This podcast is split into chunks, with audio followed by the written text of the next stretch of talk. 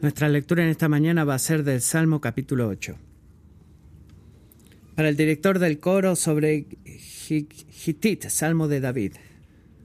Oh Señor, Señor nuestro, cuán glorioso es tu nombre en toda la tierra, que has desplegado tu gloria sobre los cielos. Por boca de los infantes y de los niños de pecho has establecido tu fortaleza, por causa de tus adversarios, para hacer cesar al enemigo y al vengativo. Cuando veo tus cielos, obra de tus dedos, la luna y las estrellas que tú has establecido, digo, ¿qué es el hombre para que te acuerdes de él, y el Hijo del hombre para que lo cuides? Sin embargo, lo has hecho un poco menor que los ángeles, y lo coronas de gloria y majestad. Tú le haces señorear, señorear perdón, sobre las obras de tus manos, todo lo has puesto bajo sus pies, todas las ovejas y los bueyes y también las bestias del campo, las aves de los cielos y los peces del mar, cuanto atraviesa las sendas de los mares. Oh Señor, Señor nuestro, cuán glorioso es tu nombre en toda la tierra. Así concluye la lectura de la palabra de Dios. Tal vez hayan experimentado lo que yo he experimentado, este momento en el cual están sentados en el baño y se olvidan algo muy importante. Y no es papel higiénico, sino que es tu teléfono. Quizás esto sea algo para la generación más joven, pero algo con lo cual lo odiamos es que en ese momento tienes, has tenido ese momento la semana pasada que es muy desorientador porque no tenía mi teléfono conmigo. Y pensé, ¿qué es lo que hace la gente? ¿De en qué piensan cuando tienen su teléfono? Y quizás te rías de eso, pero en muchas maneras eso refleja lo que es muy verdadero acerca de nuestras vidas y nuestra sociedad. Y es algo que Lashley Marker llama la estática en nuestras vidas, ese el, reconocer que hablamos en nosotros mismos por dentro, es la presión que tienes, es el poder tener los medios sociales a mano siempre, o quizás esa, es estar ocupado en general en tu día y en tu vida. Muy a menudo, Roger Marker escribe que tenemos la gran intensidad de la estática sobre nosotros y la necesitamos en nosotros. La voz de Dios está firme y concreta, pero no nos detenemos a escucharla. La semana pasada Josh predicó cómo podemos meditar en la palabra de Dios. Hoy voy a predicar acerca de cómo podemos meditar en la obra de Dios. Es verdad, nuestra cultura nos da una gran cantidad de atención a nuestros sentidos sensoriales, pero somos ignorantes, eh, vastos y desinteresados como peor de los casos. Y qué tan a menudo fallamos en reflejar la obra de Dios, su llamado para nuestras vidas, reflejar su gloria y adorar su majestad. El doctor John Piper nos ayuda a resumirlo nuestra condición de esta manera. Si no puedes ver el sol, dice John Piper, quedarás impresionado con la luz de una calle. Si nunca has sentido los truenos y los relámpagos, quedarás impresionado con los fuegos artificiales. Si se le das la espalda a la grandeza y majestuosidad de Dios, te enamorarás de un mundo de sombras y placeres de corta duración. Así que en este día no nos quedemos conformes con la imitación barata, sino que meditemos en la palabra de Dios para que podamos llevar su oración y ser transformados. Oremos. Señor, tu majestad es revelada a través de toda la tierra, así que oro que me des humildad como predicador, dame claridad en la acción. Y Dios, danos la humildad para escucharte y someternos a ti. Trabaja poderosamente en nuestros corazones, oramos. Amén. Si tienen una Biblia, quiero que ustedes la abran en el Salmo 8, por favor. Y si no la tienen, bueno, les voy a dar la bienvenida a agarrar sus teléfonos y buscar una aplicación de Biblia o, que googleen Salmo 8 para que puedan seguirnos. Para darnos dirección clara, quiero resumir lo que el Salmo 8 se trata, y esto es lo que es.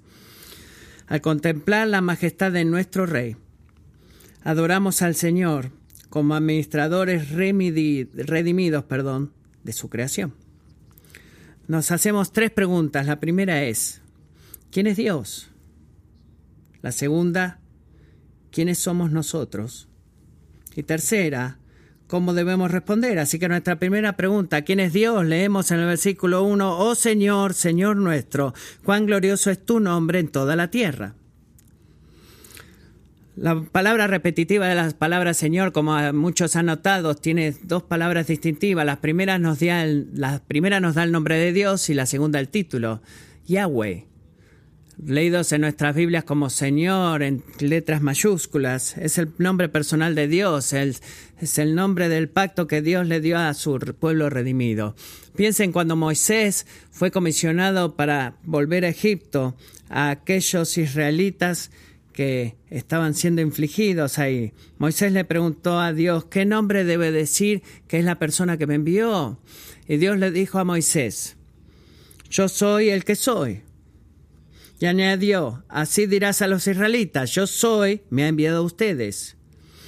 Dijo además Dios a Moisés, el Señor, el Dios de sus padres, el Dios de Abraham, el Dios de Isaac y el Dios de Jacob me ha enviado a ustedes. Este es mi nombre para siempre, y con él se hará memoria de mí de generación en generación.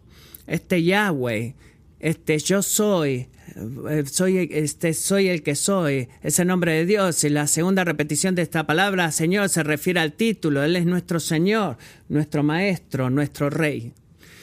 Y ahora noten que en este salmo ha sido escrito por David, en, una, en la congregación de personas de los redimidos. Es en el libro de los salmos, el libro de adoración del pueblo de Dios, el salterio. Así que vemos que dice nuestro Señor, esa es una palabra posesiva, este Yahweh es nuestro Señor, así que David escribe, qué majestuoso es tu nombre en toda la tierra, es como tú decir, solo piensa, mm, pregúntate conmigo por un momento, pregúntate.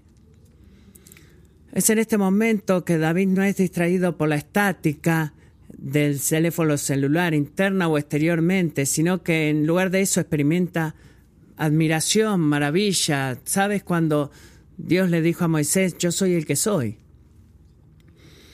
Fue en la zarza ardiente que se lo dijo. Y esa historia de la zarza ardiente en Éxodo 3, versículo 3 dice que al fijarse Moisés vio que la zarza ardía en fuego, pero la zarza no se consumía. Entonces Moisés dijo, me acercaré ahora para ver esta maravilla. ¿Por qué la zarza no se quema? Debemos tener ese tipo de maravilla, de maravillarnos, de preguntarnos, de que contempla la majestad de Dios.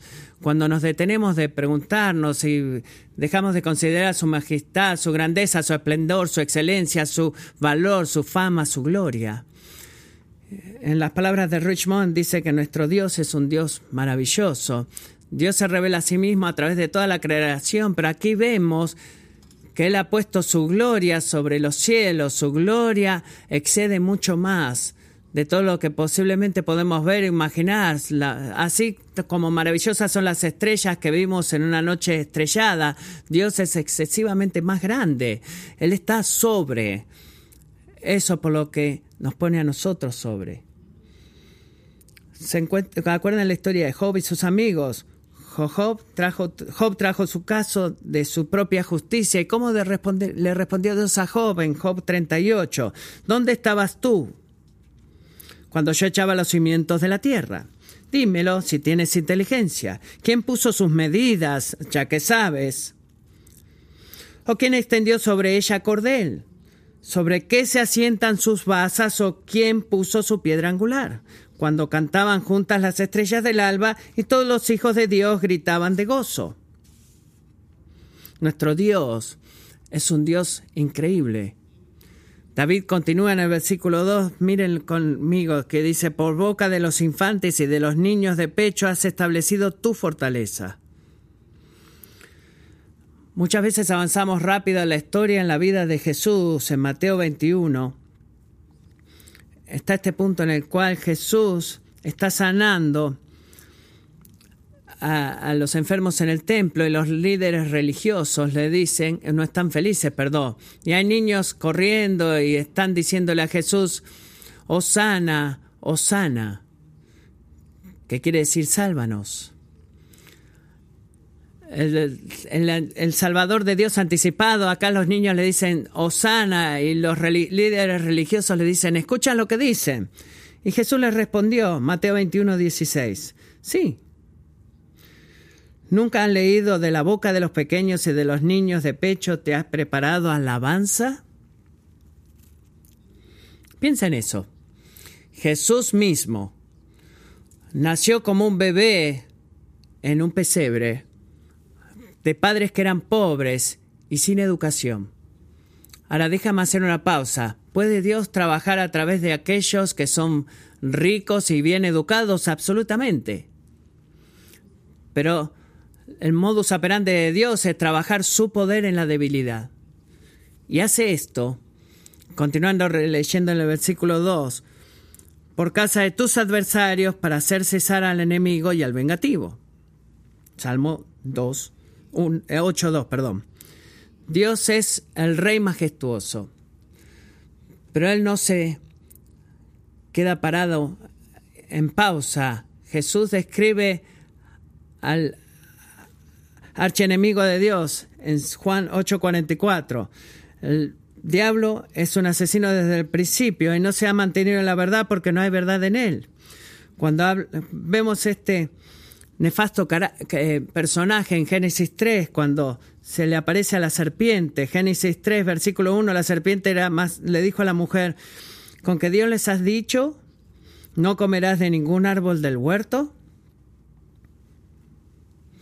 Desde el principio, él era un mentiroso, desde el principio era un asesino, desde el principio él trabajó para oponerse a Dios.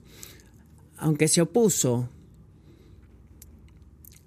Dios no va a dar su trono. La serpiente ha mordido el talón del Mesías, pero la cabeza de la serpiente ha sido pisoteada. Su final es certero. En Apocalipsis 20, Juan tiene una visión de esta última batalla con los ejércitos de Satanás. Y esto es lo que leemos. Y subieron sobre la anchura de la tierra, rodearon el campamento de los santos y la ciudad amada. Pero descendió fuego del cielo y los devoró. El diablo, lo que los engañaba, fue arrojado al lago de fuego y azufre. Y los redimidos se gozaron. Así que hacemos esta pregunta como nuestra primera pregunta. ¿Quién es Dios? Dios es el Rey majestuoso que reina sobre el universo que Él ha creado. Su Majestad, el Rey. Pregunta 2. ¿Quiénes somos nosotros? Versículo 3 comienza con esta pregunta o esta frase. Dice, cuando veo ¿Qué nos dice eso? ¿Qué significa eso? Significa que David está reflejando, considerando y meditando en algo. Y nosotros debemos hacer lo mismo, debemos reflexionar. Cuando David mira los cielos, la obra de tus dedos, la luna, las estrellas que tú has establecido, cuando tú consideras esas cosas y consideras eso, la, la intrinsequedad de todas las historias, de la cantidad de miles y millones de estrellas y galaxias que hay en una noche estrellada. Eso es algo grande, pero sigue leyendo. Comparado con la grandeza de las estrellas, David hace una pregunta retórica. Dice, ¿qué es el hombre?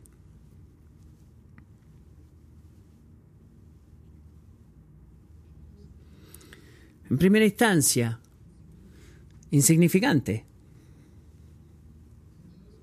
y aquellos sin esperanza en este mundo a menudo, a menudo desesperados, van a caer, porque si el cielo está lleno de millones de estrellas, ¿cómo mi pequeña vida puede valer algo? Soy insignificante. Debo concluir en eso. Tú quizás digas que una flor rápidamente se marchita, de que una ola eh, se desintegra en el océano, un vapor en el aire. Pero ¿qué es el hombre? Es insignificante, incomparable. No valgo nada, no importo, pero espera. Dejemos que David con, finalice su pensamiento, perdón. Dice, ¿qué es el hombre para que te acuerdes de él? Y el Hijo del Hombre para que lo cuides. ¿Cómo se le relaciona Dios con nosotros? Primero, Dios se acuerda de nosotros, piensa en nosotros, sus pensamientos están hacia nosotros. y algunas has experimentado el alejamiento de alguien amado, Tú piensas en esa persona, estás continuamente meditando y así es Dios. Él tiene conciencia de nosotros y este puede ser algo aterrador si Dios estuviera enojado, listo para sacudirse de nosotros su martillo cósmico, ¿verdad? Pero Dios también se relaciona con nosotros de esta manera. Dios se preocupa por nosotros. Dios, ah, su aliento y vida, mandó la, lluvia y el sol, Él protege y provee. Él no es solamente una fuerza impersonal o esta deidad como Dios, que es como un relojero que puso al universo para que empiece a girar y se alejó. No, Él está al tanto de nosotros y cuida de nosotros. Y esto hace de la vida significativa, que, con sentido, eh, que vale la pena vivirla, que nuestro Creador piensa en, nosotros, cuida de nosotros y nos da un trabajo para hacer. Sigue leyendo. Versículo 5. Sin embargo, lo has hecho un poco menor que los ángeles. Y lo coronas de gloria y majestad. Tú le haces señorear sobre las obras de tus manos. Todo lo has puesto bajo sus pies. Todas las ovejas y los bueyes. Y también las bestias del campo, las aves de los cielos y los peces del mar. Cuanto atraviesa la senda de los mares. Si alguna vez has comenzado un estudio bíblico, sea que sea una lectura bíblica, un plan de lectura, sea que lo hayas terminado o no, sabes de dónde viene esto, de dónde viene este, esta frase. Génesis 1, vaya, vea Génesis 1, hable Génesis 1 conmigo.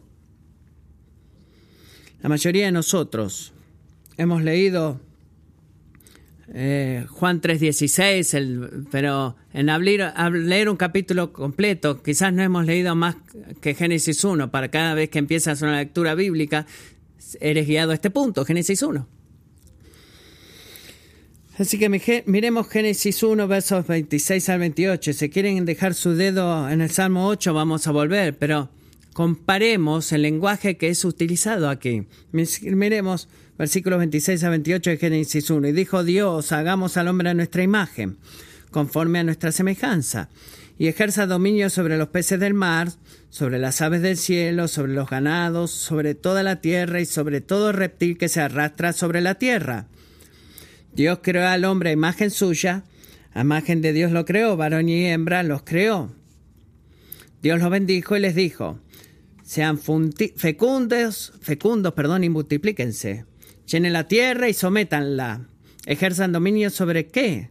Sobre los peces del mar, sobre las aves del cielo y sobre todo ser viviente que se mueve sobre la tierra. Cuando comparamos, nos comparamos con las estrellas, quizás nos sintamos muy insignificantes y debemos admitirlo, pero luego de leer Génesis 1 como David lo hizo, debemos asombrarnos y maravillarnos de Dios. ¿Por qué? Bueno, considera conmigo algunas cosas que Dios nos ha dado de manera única por ser seres humanos. Primero que nada, Dios nos ha dado dignidad. Los seres humanos son únicamente diferentes de todas las otras, otras criaturas, pero particularmente en nuestras cualidades intelectuales, relacionales y espirituales. Tenemos igual valor, ya sea que seamos hombres, varón, eh, hombre, mujer, eh, blanco, negro, rico, pobre, anciano, joven. Todo, cada uno merecemos el respeto porque somos hechos a imagen del Dios creador y más significativamente y la cosa que nos dignifica más es que hemos sido para tener una relación con Dios. Fuimos hechos para ser como Él y fuimos hechos para estar con Él. Segundo, Dios nos, nos ha dado autoridad. Salmo 8 en Génesis 1 usa esta palabra dominio. Debemos ejercer dominio sobre lo, aquello a lo que Dios ha creado. Debemos hacerlo. Y John McCormick describe esto en su, en su libro Ciudad Jardín y dice lo siguiente, somos portadores de imagen, creados para gobernar, para asociarnos con Dios, para impulsar y llevar adelante el proyecto de creación, para trabajarlo, para aprovechar el potencial de la tierra y liberarlo para el florecimiento humano, para cooperar con Dios en la construcción de una civilización donde su pueblo puede prosperar en su presencia. Eso es lo que se nos ha dado, la autoridad del dominio. Y tercero, Dios nos ha dado una responsabilidad nuestra autoridad no nos pertenece, no es algo que hemos creado, sino que es algo que hemos recibido. Es traído de Dios mismo. Él es el dueño, el operador y nos ha dado el título de ser sus mayordomos, sus gerentes sobre lo que, administradores, perdón, sobre lo que Él ha creado. Mayordomos que van a cultivar lo que Él nos ha dado. Lo que eso significa es que nuestro país no es nuestro, nuestra iglesia no es nuestra, nuestra casa no es nuestra, nuestra familia no es nuestra, e incluso nuestro trabajo, incluso nuestros propios cuerpos no nos pertenecen. Pertenecemos a Dios y simplemente somos mayordomos sobre las cosas que Dios ha creado. Es por eso que tenemos una responsabilidad hacia Él. Y es aquí donde quiero que pedir tiempo muerto. Queremos que quiero que reflexionemos en esto, porque lo que vemos en Génesis 1 y en el Salmo 8 es esta gloriosa perspectiva de la naturaleza y, y la forma en la que la raza humana ha sido creada. Y es verdaderamente gloriosa, pero debemos un, chequear un poco de, en la realidad.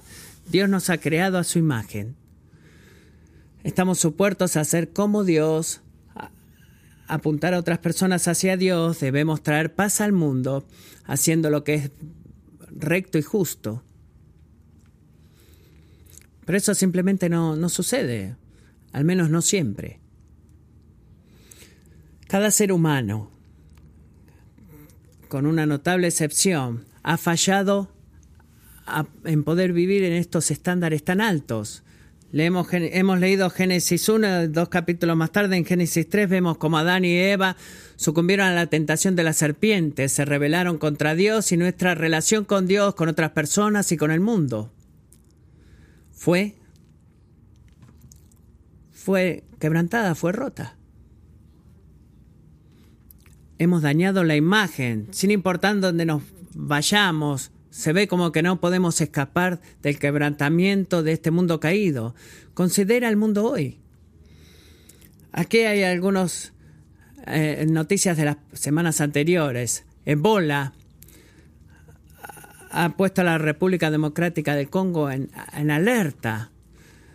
Eh, las, agencias de gobierno dicen que las, los abusos en, las, en los lugares de cuidado también han sido en Canadá personas víctimas de un genocidio en Canadá. Cuando consideras las noticias y lo que está sucediendo en nuestro mundo, no puedes dejar de ver el quebrantamiento. Considera el quebrantamiento en tu propia vida. Si tú has experimentado quizás un abandono o un abuso, tú quizás estás en una un trabajo difícil o en pleito con alguien en tu familia, quizás estás experimentando problemas de salud o lidiando con un pecado. Y si ese sufrimiento, dolor y muerte es inescapable, así como se ha vuelto algo normal en este mundo, y todo dentro de nosotros clama y dice, esto no es normal, esta no es la forma que debería ser. Pablo nos dice por qué sentimos de esta manera. En Romanos capítulo 8, versículos 20 al 22, dice, porque la creación fue sometida a vanidad, no de su propia voluntad, sino por causa de aquel que la sometió, en la esperanza de que la creación misma será también liberada de la esclavitud de la corrupción a la libertad de la gloria de los hijos de Dios. Pues sabemos que la creación entera gime y sufre hasta ahora dolores de parto.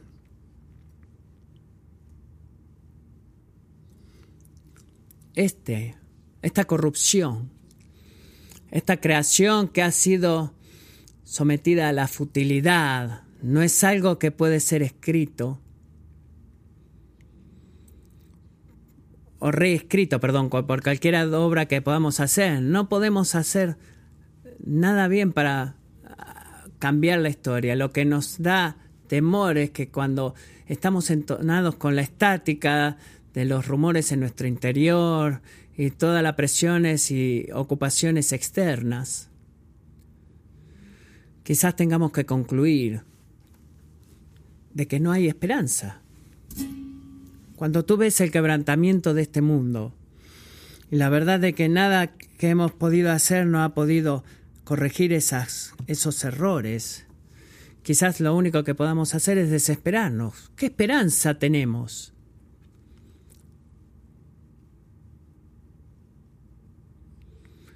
C.S. Lewis dice,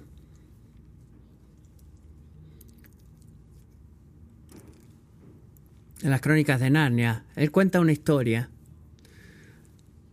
acerca de la bruja blanca malvada que mata al gran rey, al león Aslan, en una mesa de piedra. La mesa de piedra se parte y Aslan resucita, vuelve a la vida. Y Susan y Lucen Pevensey eh, preguntan, ¿Qué significa esto? Significa, dice Aslan, que la bruja, ni su profunda magia, existe una magia más profunda que ella no conocía.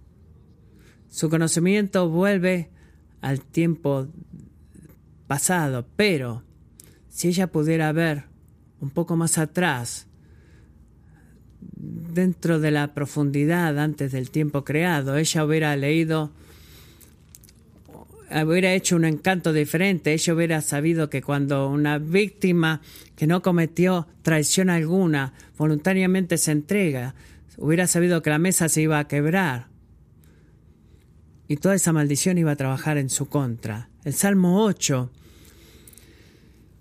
nos revela este triunfo, ¿no me creen? Mírenlo, mírenlo. Hemos admitido que somos pequeños que las estrellas, pero se nos ha coronado con gloria, se nos ha dado dominio sobre la obra de nuestras manos y ha sido puesto todo debajo de nuestros pies. ¿De qué habla esto?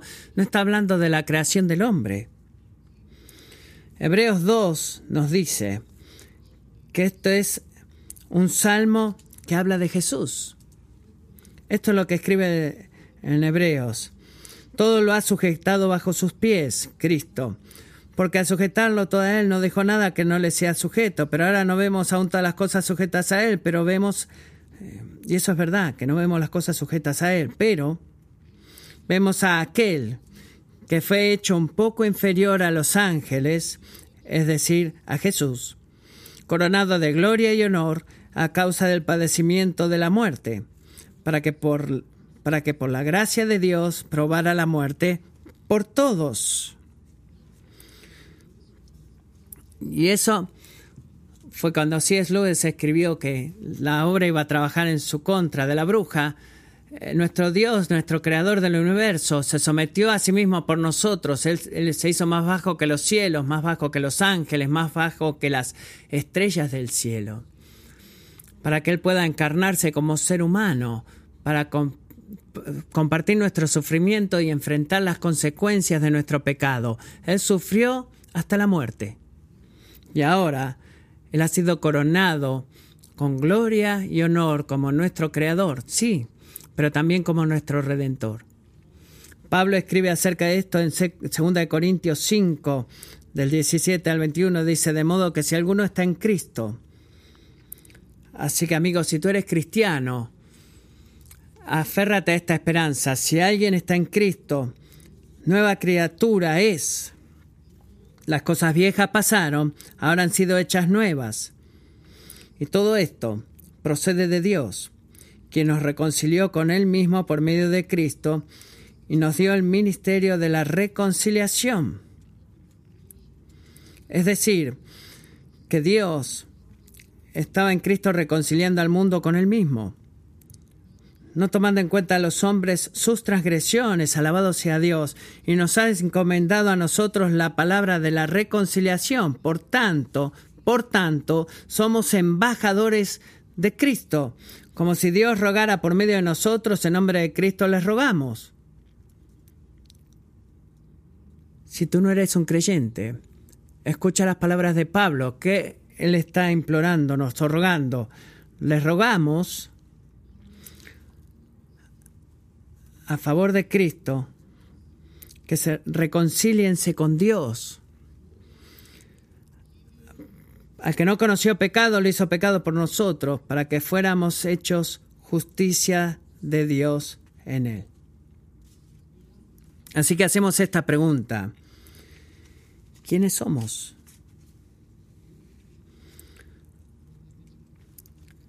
Somos criaturas creadas a imagen de Dios y redimidas por la obra de Cristo, para de manera única manifestar la gloria de Dios como mayordomos sobre su creación. Y ahora podemos hacer nuestra última pregunta. ¿Cómo debemos responder? Bueno, primero, Dios es el creador de todas las cosas. Eso significa que tú y yo somos responsables delante de Él. Esto es verdad para cada uno que está en este cuarto, cada uno que está escuchando, que escuchará esta grabación, cada uno que alguna vez has conocido o conocerás. Es verdad en eso y es verdad en ellos y en nosotros y en ti. Que Dios es nuestro creador. Y como tal, Él tiene los derechos de creador y que le debemos a Él. Somos responsables delante de Él.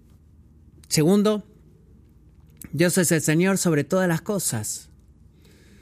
Satán y su reino de oscuridad está trabajando.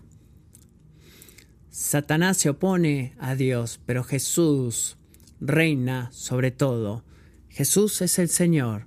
Nada puede quitarlo de su trono. Él es el único soberano.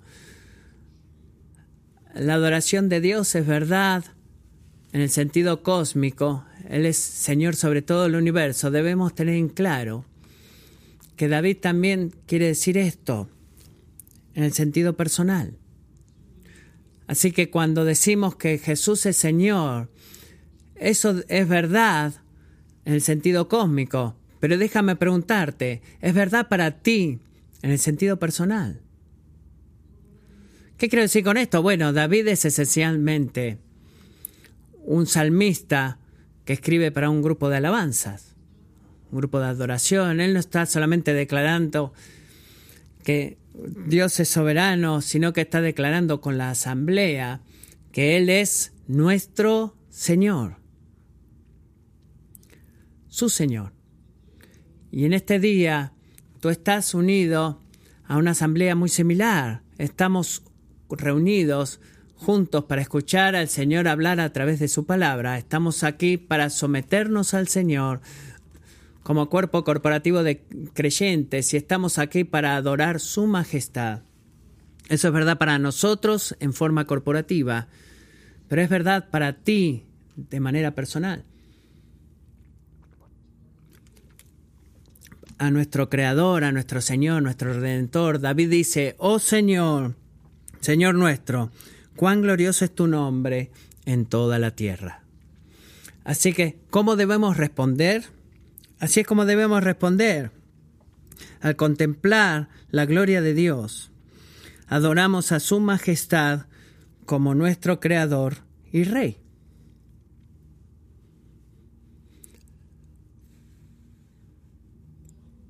Y va a ser valioso para nosotros tomarnos un momento para reflexionar considerar, meditar, preguntarnos, disfrutar la majestad de Dios.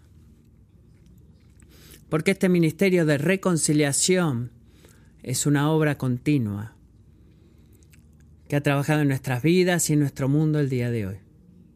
Lo que significa, significa eh, seguir a Jesús, perdón, es que tú progresivamente aprenderás a vivir en una relación correcta con Dios, con la gente y con el mundo. Eso es lo que Dios está haciendo a través del Evangelio de Jesucristo. Y para vivir en una relación correcta con Dios significa que confiamos en las promesas de Dios. Significa que no ignoramos nuestro pecado, sino que lo confesamos. Significa que buscamos por ayuda y vivimos en comunidad con su iglesia. Si debemos vivir con la relación correcta con la gente, necesitamos a aquellos que perdonan.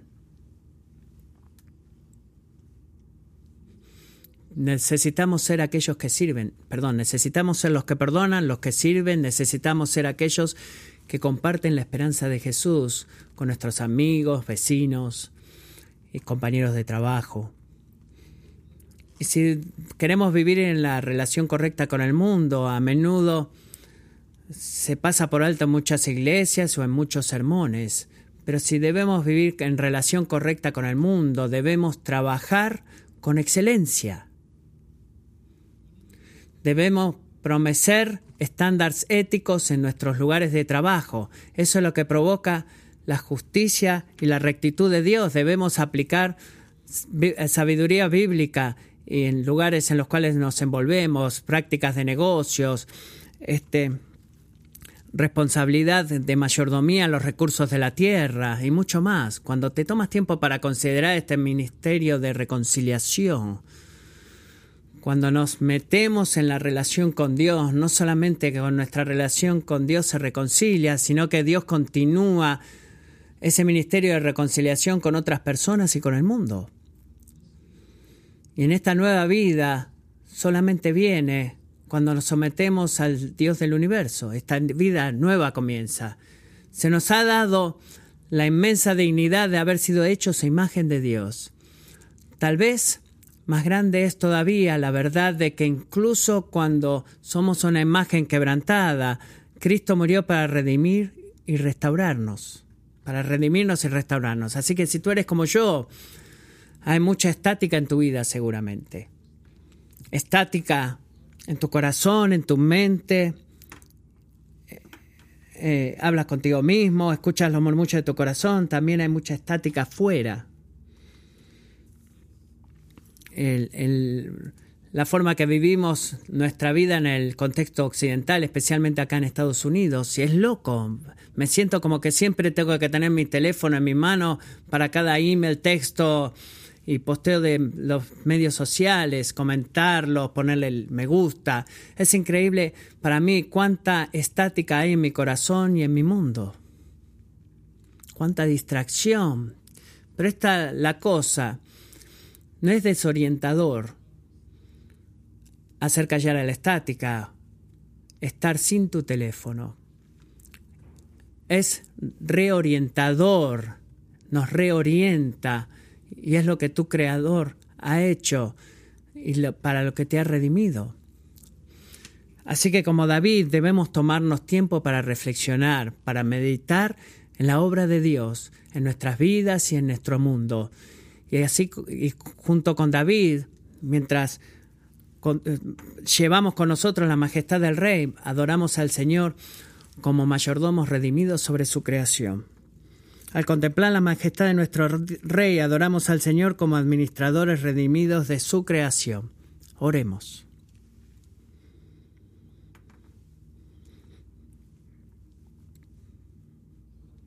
Dios, tú eres el creador del mundo y nos has creado. Me has creado a mí. Señor, tú eres Dios, tú eres el Señor sobre todo el universo. Tú eres el Señor de este cuerpo, tú eres mi Señor. Y oro que tú clames señorío en la vida de cada persona que está escuchando este sermón. Señor, oro que nos sometamos a tu supremacía, que podamos venir bajo tu señorío que podamos reconocer nuestros límites, nuestra inadecuidad, nuestra falta de habilidad, de que no hay nada que podamos hacer, nada bueno para corregir lo malo. Oro que nos aferremos a Jesús, el siervo sufriente, que está dispuesto a someterse, a, hacer, a humillarse, a ser hecho más bajo que los ángeles, para que Él pudiera experimentar nuestro sufrimiento y pagar la pena por nuestros pecados, para que Él pudiera reconciliarnos con Dios, para que la muerte misma comenzara a trabajar en contra. Hoy confesamos pecado, te damos gracias por Jesús, alabamos tu santo nombre y decimos como David, oh Señor, Señor nuestro, cuán glorioso es tu nombre en toda la tierra. Amén.